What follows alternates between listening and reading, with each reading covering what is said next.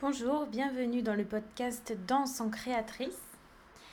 Euh, dans cet épisode consacré à la reconquête de, son rapport à la créativité, disons, la reconquête de, sa force créatrice, on pourrait dire. Et là, plus précisément, le, le fait de retrouver un rapport avec une œuvre. Alors là, par exemple, dans ce cas précis, euh, il peut s'agir euh, d'un moment de blocage dans l'élaboration d'une œuvre d'art, par exemple, euh, d'une perte de, de, rapport avec ce qu'on est en train de faire, l'impression qu'on ne comprend plus pourquoi on travaille, que l'œuvre nous paraît étrangère à nous-mêmes. Euh, ça se manifeste comme ça, par exemple. On ne sait plus trop ce qu'on est en train de faire, euh, on est bloqué, euh, voilà, on se retrouve dans une sorte de blocage créatif. le fait de penser à se remettre au travail nous fait peur, on fait que repousser ce moment, etc. On ne sait plus comment, par exemple, ça se matérialise aussi dans le fait qu'on ne sait plus trop comment en parler autour de nous.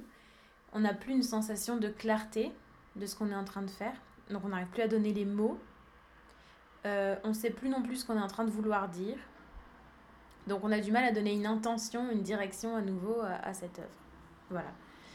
Euh, donc dans, dans, dans, cette situation de blocage, cette situation de vraiment l'œuvre nous paraît euh, très éloignée de nous, on s'en sent étranger. Il s'agit donc d'en faire une sorte de reconquête. Alors souvent, ce genre de, problème, ça se situe quand, par exemple, on est... Euh, on, a montré trop tôt un travail à quelqu'un. Donc on a commencé euh, une peinture, on a commencé euh, quelque chose. Et puis, emballé par le début prometteur de cette œuvre d'art, eh bien, on est allé vite le montrer à quelqu'un. Et là, vous avez peut-être eu des retours négatif ou positif, mais en tout cas euh, critique, c'est-à-dire euh, l'expression d'un jugement subjectif sur votre travail. Donc quelqu'un qui, qui n'a peut-être pas pris ses gants, enfin qui a vraiment dit ce qu'il pensait, euh, sans penser à mal bien sûr. Mais ça c'est une erreur que tout le monde fait et qu'on n'arrête pas de faire. Et, euh, et, donc, du coup, ça vaut le coup d'apprendre, parce que ça, ça, varie aussi pour chacun de nous, ça vaut le coup d'apprendre à quel moment, est-ce que c'est trop tôt pour soi de montrer à quel moment, enfin bref, ça, ça s'apprend avec la pratique, je pense. Voilà. Donc, souvent, en fait, ce type de perte de lien, c'est vraiment ça, c'est la perte d'un lien avec son travail. Il est beaucoup causé par euh, la critique de quelqu'un. En fait, je parle de critique, mais c'est même pas une critique, ça va être beaucoup causé par le regard de quelqu'un, un regard extérieur, voilà. Parfois même quelqu'un qui ne va rien dire. On pourrait même supposer cette hypothèse, quelqu'un qui viendrait voir votre tableau dans votre atelier, le début de votre tableau que vous avez trouvé, vous, absolument incroyable, et vous avez raison de penser ça par contre, toujours le penser, euh, mais euh, cette personne-là, même si elle venait sans rien dire, qu'elle marchait de loin en large dans la salle et puis qu'elle s'en allait tout simplement, euh, je veux dire, c'est le simple fait d'exposer au regard qui peut provoquer ce type de perte de lien. ça c'est pour ça que je parle des critiques qui soient négatives ou positives, ça on s'en fiche et ça peut vous inhiber tout autant quelqu'un qui va être complètement enthousiasmé par ce que vous avez fait, ça peut vraiment vous... Euh, en fait, être comme un... Enfin, vous violenter, en fait, énormément. Euh, ou bien quelqu'un qui va détester et qui va pas prendre ses gants pour vous le dire, ou même qui prendra des gants pour vous le dire, peu importe en fait. Voilà. Euh, le, simple fait d'exposer au regard son œuvre à un moment où on n'était en fait pas prêt et où on l'ignorait peut créer cette sorte de perte de lien. Ça peut être aussi la sensation d'une pression trop forte sur votre travail que ce soit par une date, que ce soit par euh, le fait que vous savez que votre travail est attendu par euh, un supérieur hiérarchique, peut-être dans le cadre par exemple d'une commande ou dans le cadre d'un devoir ou euh, de peu importe dans, dans, quel cadre. ou bien le fait que vous ayez quelqu'un qui vous suit, une sorte de mentor ou d'accompagnateur qui est là derrière vous. Et en fait, vous avez fini par essayer de répondre à ses attentes et à essayer de correspondre à, ce qu'il voudrait pour le satisfaire, enfin pour qu'il soit fier de vous, peut-être même vos parents, hein. mais qui s'est transformé peut-être en une pression un peu trop forte. La pression extérieure peut aussi causer ce type de perte de lien. Et là, il euh, faut vraiment prendre soin, essayer de, de d'accepter qu'on est dans cette étape-là et, euh, et, le voir en face, en fait, qu'on va devoir régler ce problème-là, qu'on va devoir s'atteler à cette reconquête. Euh, parce que si on, sent un truc dérangeant et qu'on le, qu'on le traite pas, ben, on, peut vraiment risquer de tout envoyer balader, d'abandonner l'œuvre d'art, de penser qu'on n'est pas fait pour ça, enfin de, de, se méprendre en fait sur euh, ce qui est en train de se passer. C'est pourquoi c'est un travail qu'il faut entreprendre courageusement, humblement, pas par pas, en sachant qu'on va trébucher, qu'il va y avoir des jours sans, mais il faut y aller. Je vais vous donc vous donner quatre petits conseils que j'ai pu, euh, moi, euh, plus ou moins euh, démêler pour retrouver un lien avec son œuvre. Et je parlerai même d'intimité, une relation comme une relation amoureuse. Retrouver son intimité, retrouver l'univers que vous avez entre vous et votre travail. C'est très important ça. Euh, votre petit cocon, euh, comment ça fait quand vous êtes avec votre travail, ce que vous aimez bien faire, euh, que ce soit du scrapbooking, c'est un peu vieux le scrapbooking, mais j'ai pensé à ça, que ce soit donc une peinture, une écriture, le travail d'un rôle, peu importe. Euh, retrouver voilà cette sorte de lien privilégié que vous avez quand vous êtes que tous les deux, que personne ne vous regarde. Une intimité, un rapport simple et personnel. Alors, première chose, c'est ne pas se relancer dans la même erreur et essayer de ne pas en parler. C'est-à-dire qu'on va reprendre le travail de son là où on l'a laissé, même si c'est hyper dérangeant, que c'est la dernière chose dont on a envie, on va le reprendre, mais on ne l'annonce pas à tout le monde. voilà, faut pas sortir, voilà, ça y est, je vais, je vais reconquérir mon œuvre, je vais retrouver, ça y est, je vais mettre au boulot. On essaye de s'exposer le moins possible au regard extérieur. On essaye cette fois-ci de pas dire à tout le monde de venir voir où on en est, de pas reproduire la même chose. Première, euh, première chose importante. Parce que petit à petit, plus les jours, c'est comme rencontrer quelqu'un, plus les rendez-vous euh, se font, plus on devient intime, plus on a envie de se revoir, euh, plus la relation de complicité et puis la liberté aussi euh, peut se mettre en place. Ça va être exactement pareil. Il va falloir que vous fassiez des dates avec votre travail.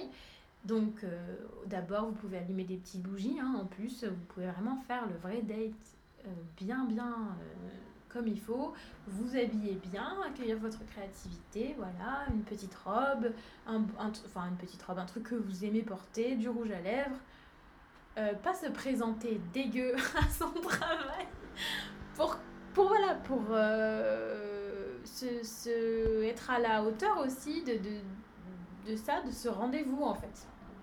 Surtout de ce rendez-vous. C'est pas être à la hauteur de votre œuvre qui est magnifique, qui doit être magnifique, voilà. Des fois, moi, je confonds, c'est pour ça que je dis. On a tendance à le faire, ça. C'est pas euh, être à la hauteur parce que votre œuvre va être géniale, c'est être à la hauteur de ce rendez-vous-là, simplement en fait. Peu importe que votre œuvre elle soit, elle soit aimée, pas aimée, nulle, bonne, enfin, je sais pas. Ça, on s'en fiche, ça c'est jamais en notre main. Par contre, il faut être honnête et travailler.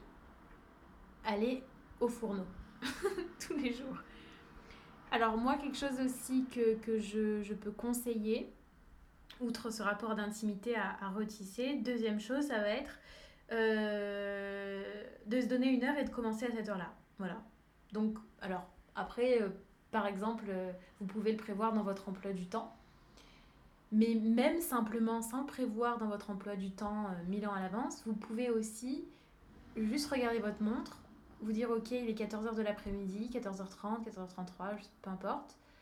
Euh, je suis allée dans les détails là. Et vous dire, ben, je, à, à 16h, je m'y mets, par exemple. ou à 15h, je m'y mets, peu importe. Peu importe l'heure que vous choisissez, c'est pas ça, mais c'est pour vous dire qu'il ne s'agit pas forcément de vous faire une discipline de faire en vous disant tous les jours de 10h à midi, je vais y aller. Si ça vous aide, euh, faites-le. Hein. Mais je vais dire que ça peut être beaucoup plus simple que ça et simplement dans la matinée se dire allez voilà bon bah là euh, j'ai pris mon café il est 9h30 à 10h je m'y mets et là par contre on se pose pas de questions surtout ne pas remettre en question la contrainte qu'on vient de se fixer ça c'est aussi une règle de créativité très importante c'est que la créativité elle va beaucoup fonctionner dans les contraintes mais si vous êtes un esprit un peu rebelle ou un esprit qui a tendance à avoir peur de sa propre puissance créatrice vous allez toujours avoir euh, la, tentation ou tendance à remettre en question votre propre contrainte et à négocier. Ah ouais, mais là, euh, j'avais vraiment besoin d'un café et tout. Voilà. Ben ça, c'est. Essayez de faire cet exercice. En fait, c'est pour ça qu'il faut le rendre le plus simple possible. Que si vous commencez par vous dire, allez, tous les lundis de 10h à midi, puis le mardi de midi à machin, je vais travailler, je vais travailler, je n'accepterai aucun rendez-vous, je vais travailler. Hein, ben, ça, en fait, c'est beaucoup plus dur à accepter ce type de contrainte-là. Donc, vous allez avoir tendance à encore plus négocier et vous n'allez pas être fier de vous. Alors que si vous savez que vous avez l'après-midi devant vous, mais que juste vous vous disiez, vous vous dites, dans un quart d'heure, quoi qu'il arrive, je m'y mets. Je trouve, à mon échelle, moi je pense que c'est beaucoup plus simple.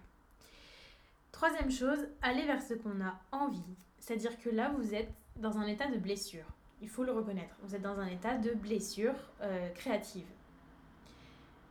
C'est quelque chose. C'est pas anodin, c'est une vraie douleur. C'est quelque chose qui doit vous rendre d'ailleurs un peu patraque, un peu euh, un truc pas bien. Donc, essayez d'aller vers ce que vous avez envie. Donc, ça va être dans le cadre de votre travail, mais aussi autour de votre travail. Par exemple, euh, aller voir un film, une comédie débile au cinéma d'un coup vous avez eu cette envie-là, essayez de le faire. Parce que ça va vous rassurer, ça va vous enlever de la pression, ça va vous rappeler les choses simples. Et c'est ce que vous avez besoin. Euh, être dans des choses simples pour retrouver aussi un rapport simple à votre travail et honnête. Euh, voilà, donc livre, lire euh, un livre complètement qui n'a aucun rapport avec aucun sujet qui soit pointu. Donc un livre un roman de gare, comme on pourrait dire. Euh, s'acheter, euh, je sais pas, s'acheter une sorte de, de, tableau, s'acheter, euh, peu importe, quelque chose qui nous donne envie par exemple. Et même des choses bêtes, voilà, coller des autocollants partout, aller marcher, prendre juste un autre chemin parce qu'on avait envie de faire ça, voilà. Et puis bien en fait c'est vraiment très très compliqué parce qu'il faut savoir les entendre ces envies-là. Là comme ça ça a l'air hyper simple mais mon ami, le compliqué c'est de savoir discerner les envies qui naissent en nous parce qu'on a tendance à tout de suite, surtout si vous êtes dans cet état, euh, les, les, les juger très rapidement, ça se fait en une seconde, et les désactiver tout de suite. Vous dire ah non mais attends euh, c'est ridicule voilà. Parce que comme dans l'état où vous êtes de blessure créatrice, en fait, ce qui se passe, c'est que le jugement ou l'extérieur a pris trop de place par rapport à euh, ce qui est bon pour vous et ce que vous voulez faire. Donc, si en vous-même vous répétez le même circuit, c'est-à-dire que dès que vous allez avoir envie de quelque chose, vous allez vous juger vous-même en interne, parce que c'est ce que vous avez vécu en externe, donc vous le reproduisez parce que vous avez le même euh, réflexe. Souvent, la relation qu'on a avec nous-mêmes, c'est aussi un reflet de, de, de, de, ce à quoi on a été habitué à l'extérieur. Donc, si vous refaites ça, ben vous n'allez pas vous sortir en fait de, la, de cette peur du jugement, de cette pression que vous ressentez, de cette perte de contact avec euh, vous-même, etc. Donc, il faut commencer par vous. Il faut commencer par ne pas vous juger, et accepter avec le plus de joie possible les idées bizarres qui vous passent par la tête, les idées irresponsables qui vous passent par la tête, et aussi les abandons et aussi du coup les erreurs parce que des fois vous allez croire que vous avez envie d'un truc, vous allez le faire et en fait vous vous apercevrez après que vous en aviez pas envie et que c'était euh, une fausse alerte. La détection des envies est compliquée et en fait c'est sur ça que vous allez travailler le plus et le fait de le mettre en action sans vous juger. En tout cas, en gros, ce qu'il faut retenir de ça, c'est que Vous pouvez aussi avoir envie, bien sûr, je mets entre parenthèses là, euh, de faire un truc hyper compliqué. Je veux dire, c'est pas forcément des choses bêtes ou des choses premières. Euh, ça peut aussi être euh, d'un coup, oh putain, je m'intéresse à, à la, vie des algues dans le Pacifique. Et là, pour le coup, vous allez choper des bouquins ou des documentaires très très précis, très pointus et faire des études. Voilà. Mais laissez parler votre fantaisie dans tous les cas. Peu importe sur quel objet ça se cristallise. Voilà. Donc, euh, ça, c'était une petite parenthèse. Tout ça pour résumer ce point numéro 3 et dire allez vers ce que vous avez envie sans vous juger parce qu'il faut commencer par votre relation à vous-même avant de... Euh, de prétendre vouloir renverser ce qui, ne nous a pas convenu dans notre relation à l'extérieur. Autre chose, ce sera beaucoup plus efficace et vous aurez l'impression d'avoir du pouvoir et vous regagnerez de la confiance. Dernier point, quatrième point, une fois que c'est un peu un découlé, un déroulé du, du point 4, c'est une fois que vous êtes en travail, donc là je parlais de l'autour de la créativité, mais une fois que vous êtes face à votre travail, face à votre œuvre, essayez d'avoir la même, euh, attitude. Donc cette fois-ci, ce sera pas vraiment des envies, ou, mais, des petites intuitions. Voilà, donc vous vous mettez à travailler, donc vous vous rigolez pas sur ça, vous faites une liste de tâches. Euh, par exemple, bon, essayez le rouge, essayez le bleu, essayez le machin, et puis vous le faites, vous le faites, vous le faites, vous essayez, vous essayez, vous ne posez pas de questions. Et puis si à un moment donné, dans ce travail acharné, répétitif, ou je, je ne sais quoi, vous avez une intuition qui vous traverse, essayez de l'entendre, et ça c'est le premier truc, de la reconnaître comme telle, de ne pas la juger et de la transformer en action. Par exemple, euh, vous êtes en train de peindre et puis d'un coup vous avez une image d'un magazine euh, ou euh, d'une publicité ou quelque chose comme ça qui vous traverse l'esprit et puis vous avez comme ça une envie par exemple d'aller découper une publicité de parfum et de la coller au milieu. Enfin, ça vous donne cette, Vous dites que ça pourrait se matérialiser en ça, cette image que vous venez d'avoir. Ben faites-le après, vous jetterez peut-être la peinture parce que vous voudriez jamais la montrer, mais cette peinture, elle aura existé, elle aura peut-être un rôle. Tout n'est pas. Toute, toute œuvre, après, c'est à vous de faire le tri. Toute œuvre n'est pas forcément à être diffusée ou bien à avoir vocation à devenir une grande œuvre. Il y a aussi des. des, voilà. Ce que je veux dire, c'est que euh, là encore, face à votre œuvre, il va falloir accepter la fantaisie qui arrive, même si elle est extrême, aller dans l'extrême, parce qu'en fait là, vous avez perdu les limites. Vous avez perdu, vous êtes en reconquête, donc vous savez plus trop où vous situez par rapport à votre travail. C'est ça l'état un peu que je décrivais au début, entre autres. Donc en fait, il va falloir accepter de passer par des étapes où votre travail va ressembler plus à rien, euh, où vous allez aller beaucoup trop dans un sens, pas assez dans l'autre, où ça va ressembler à des trucs étranges avec lesquels vous n'êtes pas d'accord. Euh, et vous allez passer par là parce qu'il va falloir peu à peu euh, retrouver le sens de vos limites, de ce qui vous convient, ce qui ne vous convient pas, de ce que vous voulez pas, de ce que vous voulez. Mais pour le savoir, il n'y a aucun autre moyen qu'expérimenter et passer à l'action. Voilà. J'espère que ces petits conseils auront pu être, euh, être utiles dans votre euh, parcours de, de création.